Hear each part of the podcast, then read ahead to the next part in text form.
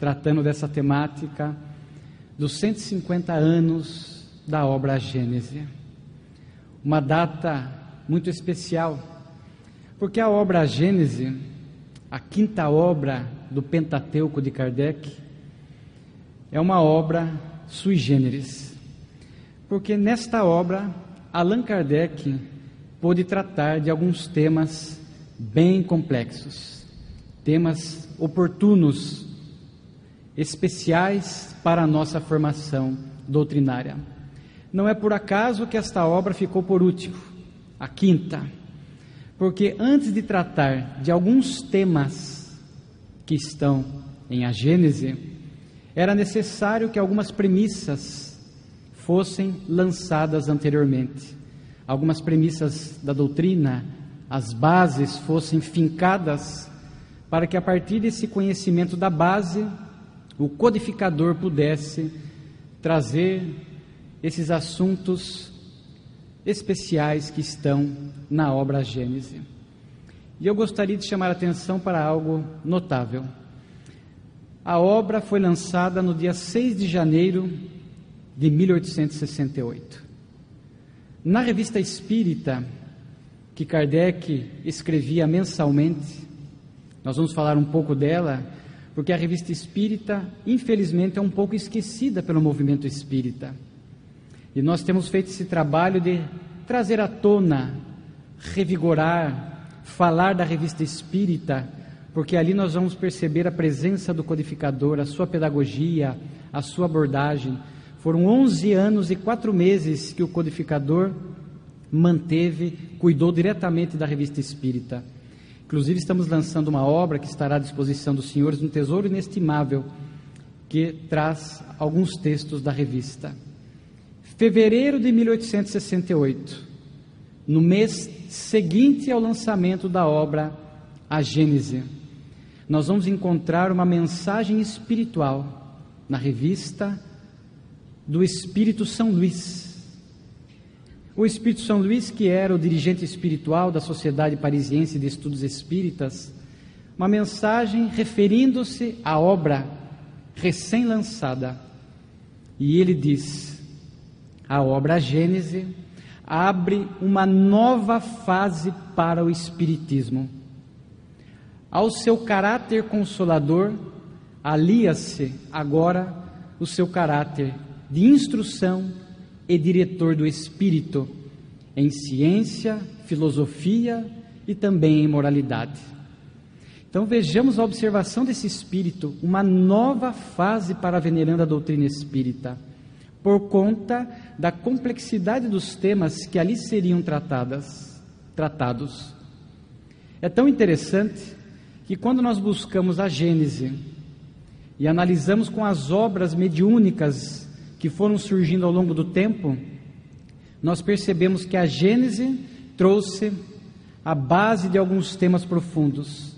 A primeira semente, a ideia original, e depois médiums missionários que estiveram na terra, e um ainda está o nosso querido baiano Divaldo, puderam complementar esses temas, porque a Gênese trouxe a base.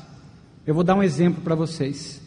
Nós vamos encontrar na obra Gênesis, na sua terceira parte, os tempos são chegados, que abordaremos à tarde, a transição planetária.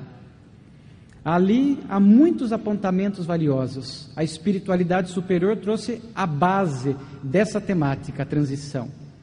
E aí, oportunamente, vieram obras, mensagens, ampliando este tema como por exemplo a trilogia do Divaldo, Transição Planetária. Nós vamos encontrar na Gênese, o nosso querido Divaldo fez essa abordagem de manhã, a Gênese espiritual, a evolução do princípio espiritual. Ali na Gênese nós vamos encontrar a base segura, fiel, oportunamente, porque a verdade tem que ser dosada os espíritos vão dosando a verdade para que nós possamos ter condições de assimilá-la. Vamos encontrar na mediunidade de Chico, evolução em dois mundos, a caminho da luz, que vieram reforçar, complementar essa questão da evolução do princípio espiritual. Então nós vemos essa esse trabalho notável das obras básicas. Nós vemos a revista espírita porque é possível fazer essa conexão entre a revista espírita e a obra Gênese. Infelizmente, eu diria, este ano, uma data também especial para o movimento espírita ficou um pouco esquecida, porque este ano nós estamos comemorando 160 anos da revista espírita, janeiro de 1858.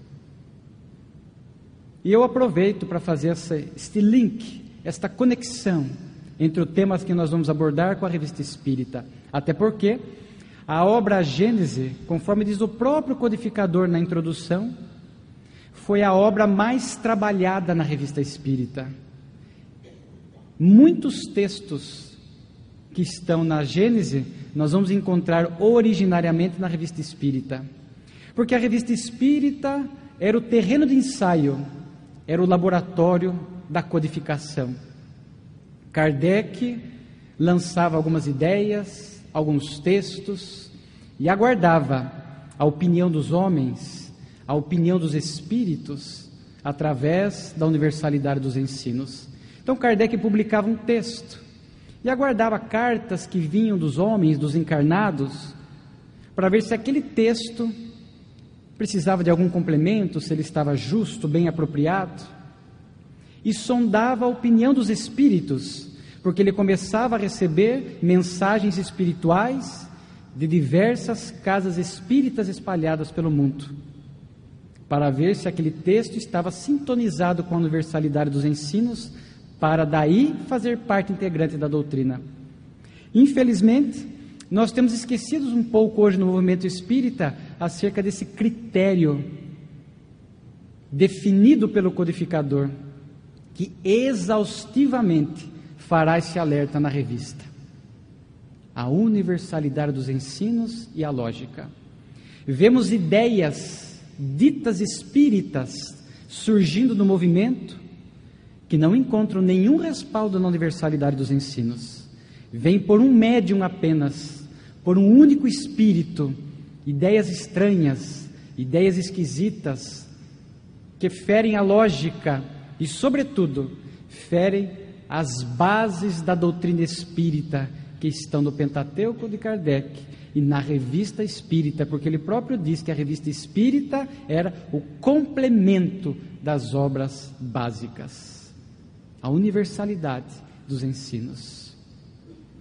Então hoje nós vamos encontrar na revista espírita textos, porque Kardec começou a estudar os fluidos através da revista espírita.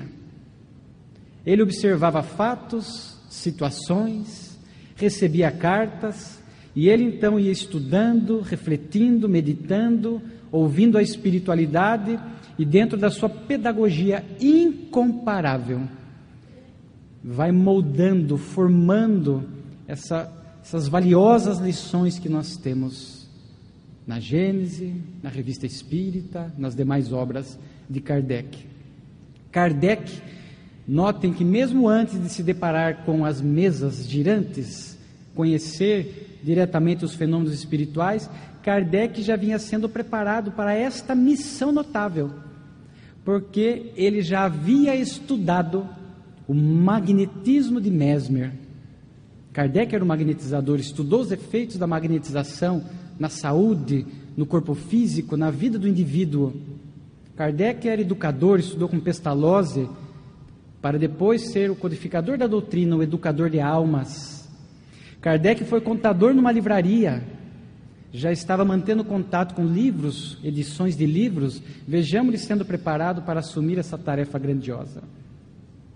E Kardec, então, começa a estudar os fenômenos espirituais, materializações, movimento de objetos, ruídos, sons que os espíritos produziam, curas que aconteciam de forma abundante naquela época e Kardec então consultava os espíritos para saber como é que se davam esses fenômenos. Eram verdadeiramente milagres? E a nossa querida Sandra, que nos antecedeu, falou a respeito desse tema, Naturalmente que não havia milagre nesse sentido da palavra, de derrogar as leis materiais que nós conhecemos. Por isso, o tema Os Fluidos, ele está inserido no capítulo 14, segunda parte de A Gênese dos Milagres. Porque o estudo dos fluidos nos permitiriam agora entender esses fenômenos espirituais, as curas de Jesus, os fenômenos que Jesus produziu, que estavam dentro de leis que nós até então desconhecíamos. Então Kardec vai travando contato. E ele então, de forma notável, identifica a existência desses fluidos espirituais, que a espiritualidade movimenta para produzir esses fenômenos.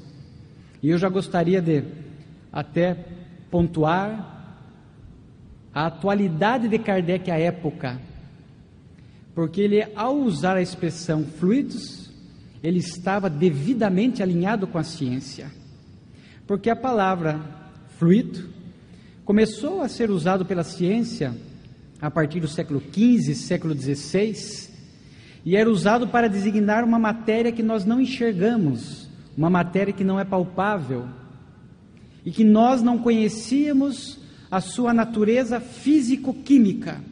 Não sabíamos do que era composto. Então era comum os cientistas falarem, chamarem a eletricidade, o calor, os líquidos, os gases de fluidos. Na atualidade, a ciência denomina fluidos apenas os gases e os líquidos, porque estudou a eletricidade, o calor, descobriu as suas propriedades, as cargas elétricas, descobriu a sua natureza físico-química. Ao descobrir do que é composto, as propriedades, as características, já não se utiliza mais a palavra fluido. E Kardec, ao estudar os fenômenos espirituais, adotou a palavra fluido, porque esse, essa gama, essa diversidade de fluidos que existem, nós não sabemos a sua natureza físico-química, do que é composto. Sabemos apenas que é produto do fluido cósmico universal, que Kardec bem estudou. Ao tratar dos fluidos, ele nos fala essa, dessa matéria elementar primitiva, fluido cósmico universal, que talvez seja esta energia escura que a ciência descobriu na atualidade que diz que compõe em torno de 75% do universo é composto de uma energia escura.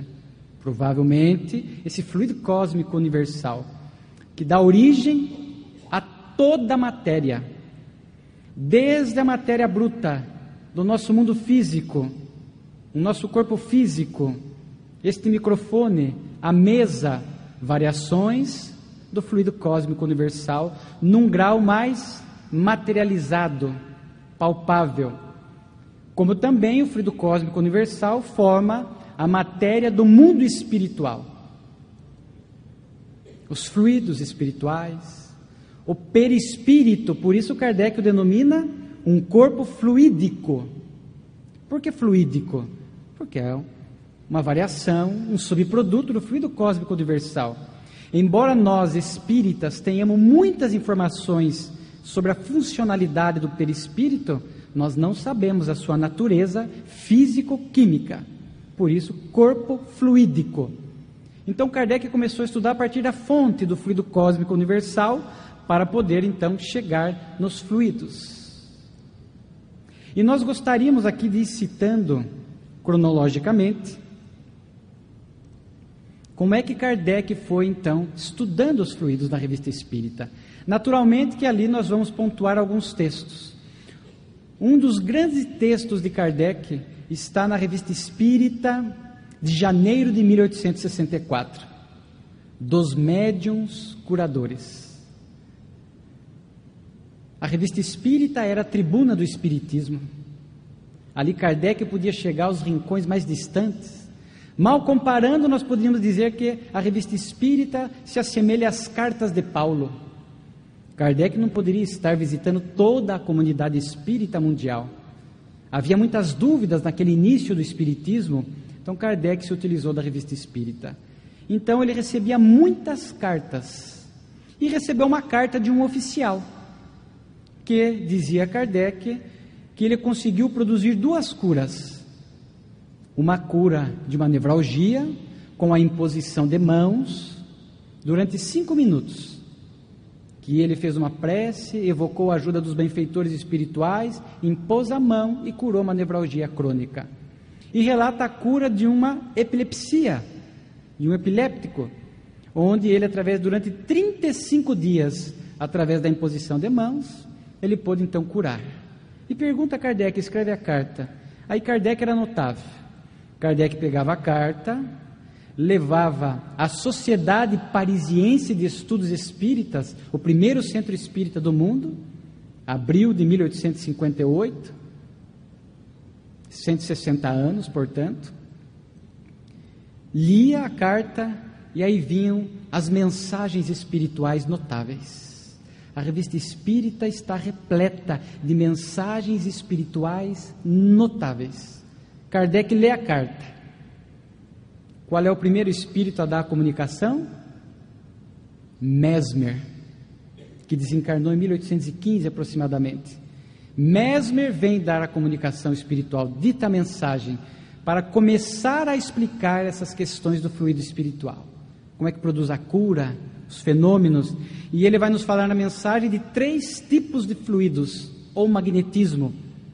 Ele fala do magnetismo animal, ou fluido magnético animal, ou fluido vital, que é do encarnado, que o encarnado possui este fluido.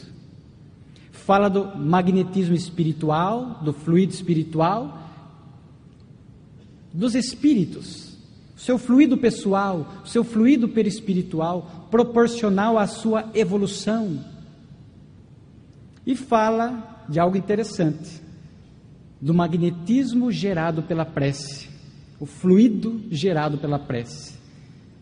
Muitas vezes não damos muito valor à prece, principalmente quando oramos a outrem, esquecemos que ela tem uma eficácia notável, esteja a pessoa viva ou já desencarnada.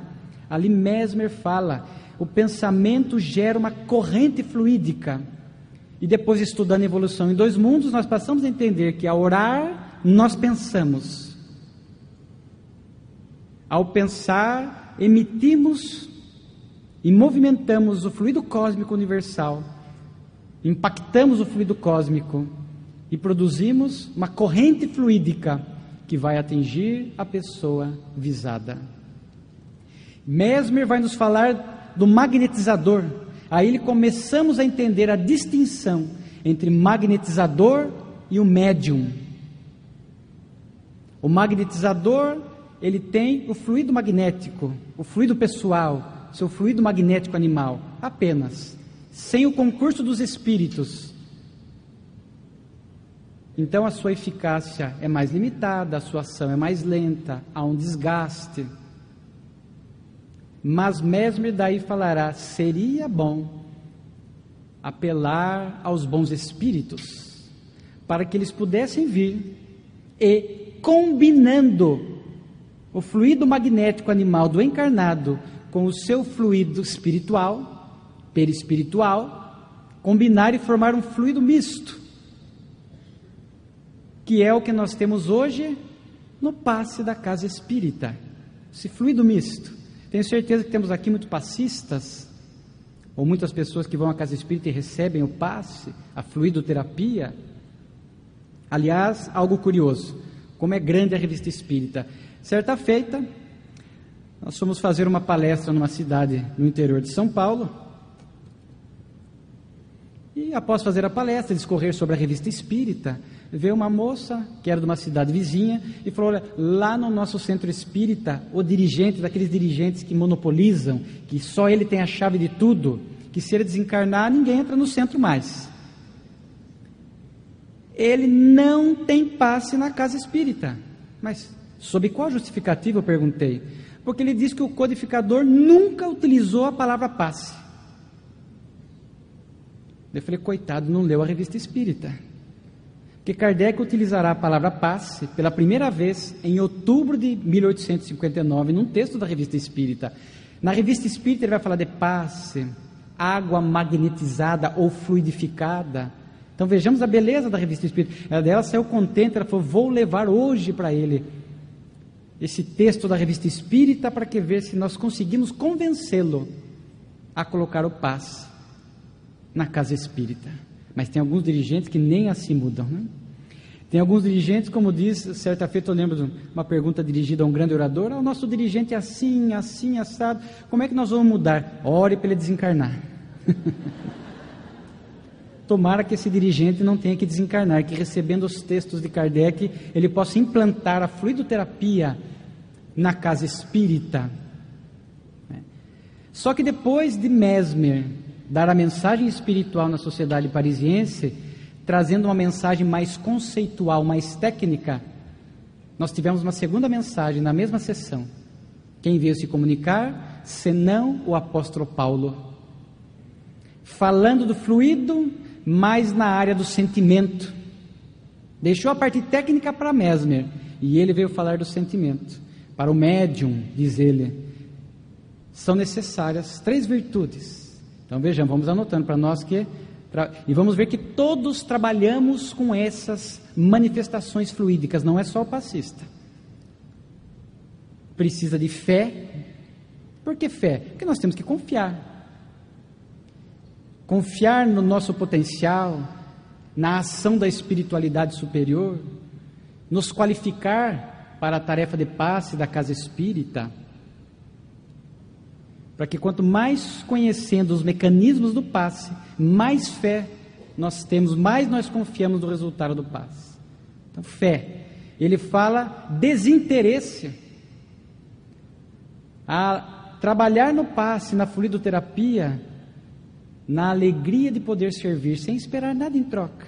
Quantos passistas que trabalham 20, 30, 40, 50 anos na tarefa de paz, com esse desinteresse, com esse movimentado pelo sentimento de minorar as dores, de ajudar o próximo.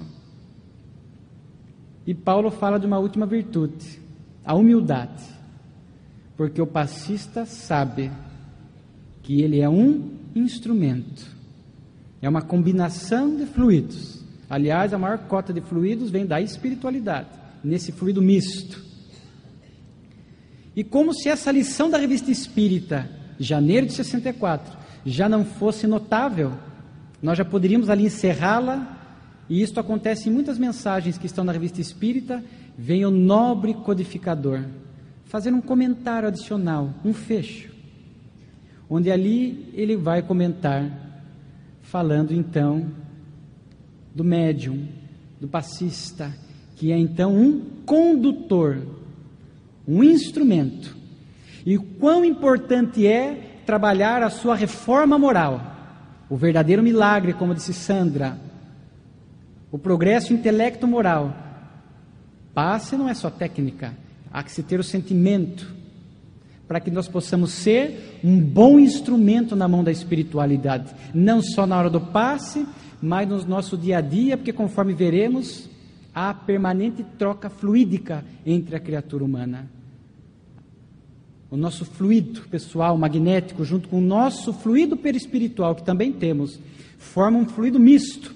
E aonde nós entramos, nós interagimos com o ambiente e com as pessoas para o bem ou para o mal, conforme a natureza da nossa vibração, do nosso fluido, da nossa moralidade. Então, Kardec chama atenção para o aspecto moral, para que esse sentimento de benevolência, de caridade, diz ele, possa atrair o concurso das almas nobres. E aí, olha que interessante, para que essas almas nobres possam centuplicar a força do passista. Certa feita eu fui numa, numa casa espírita e a pessoa me perguntou, porque senão nós não ficamos a, apontando falhas. A pessoa nos perguntou: ó, nós temos aqui um passe que é assim. Nós separamos algumas pessoas mais necessitadas no atendimento. Aí a pessoa entra na sala de passe e ali nós rodeamos ela, colocamos 10 passistas para dar um passe forte, especial. O que, que você acha? Vamos, já que você me perguntou, totalmente desnecessário, segundo Allan Kardec. Mas como? Porque por mais necessitada que seja a pessoa que esteja ali no passe, se ela tiver o um merecimento, se a espiritualidade avaliar que vai ajudá-la naquele momento, basta um passista. Por quê? Porque com o concurso dos espíritos superiores, os espíritos irão cento, que é um símbolo, né? Irão potencializar o fluido do passista e vão produzir o resultado almejado. Então, nada de criarmos essas variações, passes especiais, passe tipo aquilo, tipo aquele outro que existe aí afora, fazer uma roda de passistas, é desnecessário. Eu diria que é desnecessário. Há casas espíritas que mantêm, e aqui nós não estamos falando que está errado, dizendo que é desnecessário. E aí nós vamos, Kardec vai estudando e vai falando, é possível os espíritos agirem diretamente sobre a pessoa? Sem o médium para produzir uma cura? Sim. Há casos de curas diretas narradas da revista Espírita. Dr. Demer, médico de Kardec, quando desencarnou, ele narra depois, através de uma mensagem espiritual, que produziu duas curas diretas. Curou um entorse e uma fratura, movimentando apenas o seu magnetismo espiritual, seu fluido espiritual. Age no perispírito.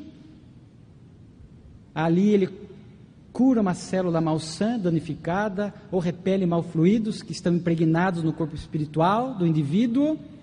O perispírito está vinculado, ligado molécula a molécula ao corpo físico e produz efeito no organismo físico. Então é possível curas diretas. Né?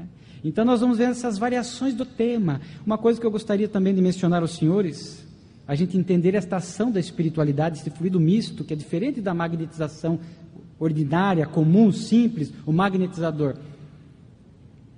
Kardec narra que certa feita um magnetizador, não o médio, não havia concurso dos espíritos, magnetizou seu cãozinho, seu cão. O que aconteceu com o cão? Morreu. Morreu. Certamente era um magnetizador que dotado de uma alta potência, porque há vários graus, dotado de uma alta potência magnética. O cão também já estive, talvez já estivesse no estado de fragilidade orgânica grave, crônica, e ao descarregar uma alta dose de magnetismo do seu fluido pessoal, aquilo acabou produzindo a desencarnação do cão. Ah, Alessandro, então você está querendo dizer que nós não podemos movimentar esses fluidos espirituais, o passe, para o nosso cão, para o nosso gato? Para o nosso animal de estimação? Pode, o passe pode. Porque daí nós vamos evocar a ação da espiritualidade, um recolhimento, uma prece.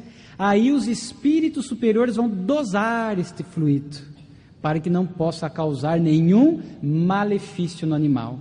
Mas, por favor, passe no animal na nossa intimidade doméstica, não na casa espírita na nossa intimidade doméstica. Por mais que amemos nossos animais, é ali, no Evangelho no lar, no, momento que ele precisa, nós oramos, se for necessário, um passe. Não na casa espírita. E comentando com um colega espírita certa feita, falamos, inclusive, nós lá, eu falei que em, eu sou, nós fazemos uma visita ao hospital, eu sou responsável por visitar a UTI, há muitos anos que eu vou lá dar passe na UTI, evocando a ação da espiritualidade, o desejo sincero de servir, de amenizar a dor daqueles pacientes. E a pessoa falou: Não, você não pode. Ele era médico. Você não pode fazer isso. E me contou a história do cão. Você viu, o cão morreu. Você vai lá, dá uma alta dose fluídica no paciente. Daqui a pouco o paciente morre lá. Eu falei: Não. Mas vejamos, ali nós estamos pedindo o concurso da espiritualidade. A espiritualidade vai interceder, vai agir, vai dosar aquele fluido com a necessidade do paciente. Eu não estou lá como um magnetizador, estou lá como um passista, estou ali como um instrumento, como um vaso condutor na mão da espiritualidade. Aí é perfeitamente possível, sim, visitar hospitais, apelando à espiritualidade superior para minorar a dor daqueles pacientes. É. Kardec, num outro texto da revista Espírita, vai fortalecendo este assunto. Setembro de 1865, onde Kardec para mim, o maior tratado de fluidos na revista espírita. Onde ele vai repetir esses conceitos que nós aqui falamos e vai trazer cada artigo, porque nós estamos avançando cronologicamente 64, agora 65, setembro. Kardec vai ampliando o texto, a ideia. E agora ele vai tocar num assunto muito importante. Primeiro, o assunto da vontade. Ele fala o quanto importante, quão importante é a vontade do médium de ajudar e de servir. Porque ele diz tem médium que a vontade é tão fraca, tão apática, e ele usa essa expressão, que a corrente fluídica é mole, é fraca. Então, se entrar numa sala de passe, vocês procuram aqueles médiums sorridentes, aqueles que estão ali felizes de servir. Né? Claro que aqui é uma brincadeira, porque os espíritos podem potencializar a ação do médium para atingir o efeito. Mas vejam a alegria de servir na tarefa espírita.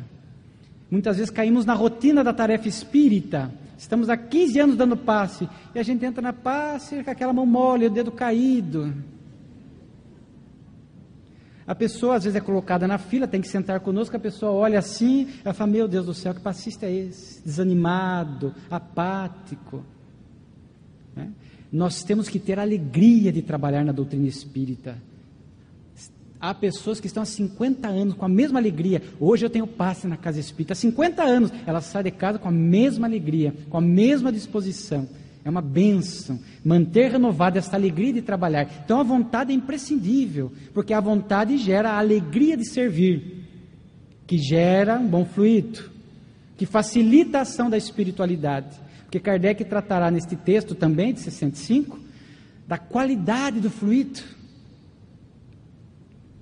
Porque se o médium, o passista, seja aquele que vai ao hospital, conforme nós falamos, enfim, se ele está com carências morais, físicas, vai dar trabalho para a espiritualidade. Se o médium está apático, desanimado, acalenta, cultiva ainda ódio, se compraz no ódio, se compraz na sensualidade, se compraz na ingratidão, não procura se esforçar e fazer esse trabalho moral para melhorar-se como instrumento para a espiritualidade, nós estamos dando trabalho para a espiritualidade. Ou assistido a pessoa beneficiada pelos fluidos espirituais, porque antigamente eu ouvia dizer isso. A pessoa não vai receber o mal fluido do médium. A espiritualidade vai interceder. Então, o mau instrumento, esse médium apático, esse médium que não se moraliza, que não estuda, ele vai ser um instrumento capenga e a espiritualidade vai ter que ter sempre interceder, potencializar. Quando não raro, numa sala de passe, tem que isolar o passista fluidicamente. Às vezes o passista está aqui, mas o fluido magnético animal utilizado são outros passistas que estão no entorno. No entorno. Então vejamos a nossa responsabilidade enquanto qualidade dos fluidos que nós oferecemos para a vida, para a sociedade, para a espiritualidade. Então a proposta é, através desse progresso intelecto-moral, o verdadeiro milagre, nós possamos então nos tornar um bom instrumento. Um bom instrumento. Allan Kardec, nesse texto, vai falar do conhecimento, o quanto é importante estudar, mas ele faz uma ressalva que, ocasionalmente, quando ali a pessoa às vezes não é passista na casa espírita, nunca deu passe, mas foi visitar um amigo, um familiar doente, e sente a vontade, sem dizer a pessoa, você é espírita, você não pode dar passe aqui, um passe no meu filho, um passe no meu pai. E a pessoa pensa, nossa, mas eu nunca dei passe, acho que eu não posso. Kardec diz, excepcionalmente, evocar, orar, impor as mãos, confiar e ser um bom instrumento da espiritualidade. É? Ocasionalmente, agora para as tarefas regulares da casa espírita, naturalmente que a qualificação, conforme dissemos, é imprescindível. Kardec vai a março de 66 e escreve outro texto notável, março de 66, Introdução ao Estudos do Fluidos. E no final desse texto, na Revista Espírita, ele diz: Já estou trabalhando algo especial. Ou seja, já estava trabalhando a Gênese. Já estava trabalhando a Gênese, um trabalho especial. O capítulo 14, os fluidos. E depois, na Revista Espírita, em dezembro de 66, existia uma coluna na Revista Espírita chamada Notícias Bibliográficas. Bibliográficas. Onde Kardec analisava livros que eram lançados e emitia a sua opinião à luz da doutrina. E saiu um livro. né, falando sobre introduções novas, novas introduções em filosofia médica. E Kardec analisa e traz um texto desse livro, onde ele vai destacar a questão do encarnado, este fluido. Porque quando a gente usa a palavra fluidos espirituais, isso está agora no capítulo 14 da Gênesis, Kardec fala: cuidado com o termo, porque nós, não é espiritual na essência, é uma matéria. Fluido espiritual é uma matéria mais eterizada, uma transformação do fluido cósmico. Mas usamos a expressão fluido espiritual porque são manipulados pelos espíritos, onde os espíritos podem, pelo pensamento, pela vontade, combinar, dispersar esses fluidos, ambientes do mundo espiritual e para criar objetos, produzir sons, produzir curas. Né? aquele capítulo notável do livro dos médios, o laboratório do mundo espiritual, agora nós vamos entendendo. E aí vamos entendendo, por consequência, os fenômenos produzidos pelo Cristo dentro dessas leis, movimentado por um sentimento incomparável, um amor incomparável. Mas dezembro de 66 ele chama atenção para o encarnado, para nós, o nosso fluido misto. Porque nós temos o fluido magnético animal, o fluido vital, e o fluido perispiritual, a nossa emanação fluídica, que numa linguagem leiga costumam chamar de aura. Mas nós chamamos, seguindo o termo usado por Kardec na revista Espírita, a nossa atmosfera espiritual. Então nós temos esses dois fluidos que combinam-se às vezes. E aí vejamos a nossa responsabilidade ao conversar com uma pessoa ao adentrar um ambiente, levar o nosso fluido espiritual, o nosso fluido vital, o nosso fluido perispiritual. Quando estamos conversando com uma pessoa na rua, que um amigo que encontramos, ali estamos em trocas fluídicas. E o nosso querido Raul Teixeira, que numa, numa palestra professor de física que é, ele diz que pela física a energia sempre migra da onde tem mais para onde tem menos. Embora conceitualmente energia e fluido sejam coisas distintas, nós presumimos que esse conceito da energia se aplica aos fluidos. Estamos em constante trocas fluídicas. Migra da onde tem mais para onde tem menos. Muito obrigado. Quantas pessoas que às vezes estavam dando, ah, eu dei passe no Chico Xavier.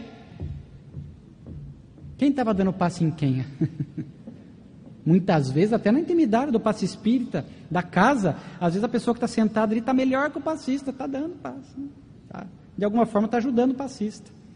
Né? Então, essas trocas fluídicas, através da nossa irradiação, da nossa atmosfera fluídica e do nosso pensamento que impacta o fluido cósmico universal e criam essas correntes fluídicas que vão às pessoas que no ambiente, empregam no ambiente ah, Alessandro, mas eu entrei no ambiente, o ambiente estava tão ruim, saí de lá com uma dor de cabeça, com mal-estar, passei mal o final de semana inteiro. Do ponto de vista da doutrina, não deveria ser assim. Nós deveríamos adentrar um ambiente, ter contato com o indivíduo, nós sentir que o ambiente não está bom, a pessoa não está bem.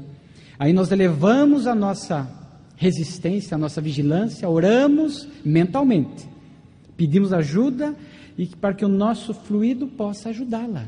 Mas é claro que isso é produto da nossa transformação moral. Então, quanto mais nós nos moralizamos, mais essa irradiação vai ser nobre, vai ser de boa qualidade. Então, quantas vezes no dia a dia, no, na correria do dia a dia, na agitação da vida moderna, no trabalho, vejamos as nossas responsabilidades para, como diz Kardec, interferir no ambiente, nos fluidos circundantes, nos fluidos ambientais. O ambiente está ruim, nós vamos lá em prece, começamos a vibrar, emitir fluidos, para que, no mínimo, não sejamos afetados por aqueles fluidos de má qualidade.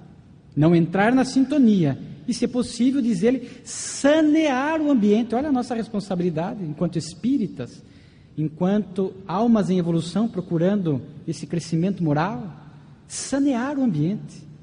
Muitas vezes nós viciamos o ambiente. Adentramos com pensamento de pessimismo, de raiva, estamos numa fila de banco, numa fila, mas essa fila que não anda, essa fila que não anda, mas estou perdendo meu tempo aqui. Qual é o fluido que eu estou deixando ali? No trabalho com pessoas, mas lá no meu trabalho as pessoas são pessimistas, está ruim. Então nós temos que preparar, já sai de casa com as reservas fluídicas preparadas para sanear o ambiente. Ou, pelo menos, não se contaminar por aqueles fluidos, porque quando nos permitimos, esses fluidos impregnam o perispírito, através dos poros perispirituais, repercute no físico. Aí adoecemos, dor de cabeça, mal-estar, porque entramos em sintonia porque não conseguimos neutralizar a ação desses maus fluidos em relação a nós, não conseguimos sanear o ambiente e sofremos o efeito desses maus fluidos. Camilo, o benfeitor do nosso querido Raul Teixeira, tem uma fala notável na obra Nos Passos da Vida Terrestre, porque hoje em dia, infelizmente, nós temos os atos terroristas. E criticamos os terroristas. Não, mas veja aquele terrorista jogou a bomba ali, jogou bomba lá, temos agora essa, esse bombardeio lá no Oriente Médio, o ataque dos Estados Unidos. Então falamos, criticamos esses terroristas que lançam bombas, destroem vidas. E aí o Camilo fala: será que nós não somos terroristas? Dói, gente, ouvir isso, né? Será que nós não implodimos vidas com a nossa vibração? Nós olhamos uma pessoa, não gosto desta pessoa. Nós olhamos uma pessoa e a cobiçamos e a desejamos sexualmente. No pensamento. Temos ciúme, temos inveja. Vejamos o quanto de escamilho estamos atirando bombas, correntes fluídicas nas pessoas, implodindo-as, porque se elas não estiverem devidamente equilibradas, naturalmente, que conforme dissemos, a afeta e vai produzir danos físicos, emocionais e seremos responsáveis. Vejamos como diz Emmanuel, vivemos num oceano de, de pensamentos, de irradiações fluídicas. Estamos ao mesmo tempo, nós somos uma fonte permanente de emissão de fluidos e recebendo, emitindo e recebendo recebendo de acordo com a nossa sintonia, de acordo com o nosso padrão vibratório. Então vejamos que esse tema fluidos é algo muito mais abrangente do que o passe na casa espírita. Diz respeito ao nosso cotidiano, ao nosso dia a dia. Chegamos do serviço em casa, está pegando fogo, um filho brigando com outro, o marido ou a mulher gritando, ou chegamos em casa, está aquele som alto tocando funk chega naquele ambiente e nós temos que sanear o ambiente. Mas às vezes a gente chega em vigilante, entra na sintonia, irrita-se junto, grita, briga, agride, e aí aquele ambiente que já não estava bom piora com a, no, com a nossa presença. Quando deveríamos, pelo menos, equilibrar, sanear. Eu tenho o hábito de, quando estou indo a caminho da casa, da minha casa, né? não que seja um ambiente assim, né? é um ambiente muito agradável, tem os dias difíceis, é claro, como todos nós, mas às vezes eu tive um dia difícil no trabalho, eu estou irritado, eu não estou bem, para não contaminar a minha casa, a gente vai fazendo, são 10 minutos de percurso, a gente vai procurando se equilibrar, se acalmar, para chegar lá com uma vibração melhorada, para não contaminarmos o nosso ambiente doméstico. Assim no trabalho, assim no local que nós vamos. Olha a nossa responsabilidade quando visitamos uma casa de alguém, somos convidados a ir a um local, somos convidados a estar com alguém. Olhem a nossa responsabilidade de espírito cristão para que a nossa vibração possa acolher essas pessoas. E fazendo um encerramento, o nosso tempo e respeito ao nosso tempo, não foi por outra razão que Jesus, este celeste amigo, propôs no Evangelho para que brilhasse a nossa luz. Brilhai a vossa luz. Porque ele se apresentou como a luz do mundo. Mas como ele veio para desenvolver em nós a autoiluminação, ele falou: Mas brilhai a vossa luz também. Essa luz, dentro dessa temática abordada, vai ser a nossa irradiação fluídica. Poderá ser a nossa palavra, nosso comportamento, mas gostaríamos de focar na nossa irradiação fluídica, no nosso pensamento, que é proporcional à nossa evolução intelecto-moral. Então, que possamos nos esforçar no dia a dia, com alegria, nessa tarefa de autotransformação, de iluminação, no mínimo esforço, para ser hoje melhor do que ontem, como diz Kardec, para domar as más inclinações, porque Jesus, sabedor das nossas potencialidades fluídicas, brilhai a vossa luz, irradiai os vossos fluidos, impregnados pelo amor, pelo sentimento nobre, a fim de que onde nós estivermos, ali possamos deixar um pouquinho da nossa luz. Que Jesus fique conosco, hoje e sempre. Muito obrigado.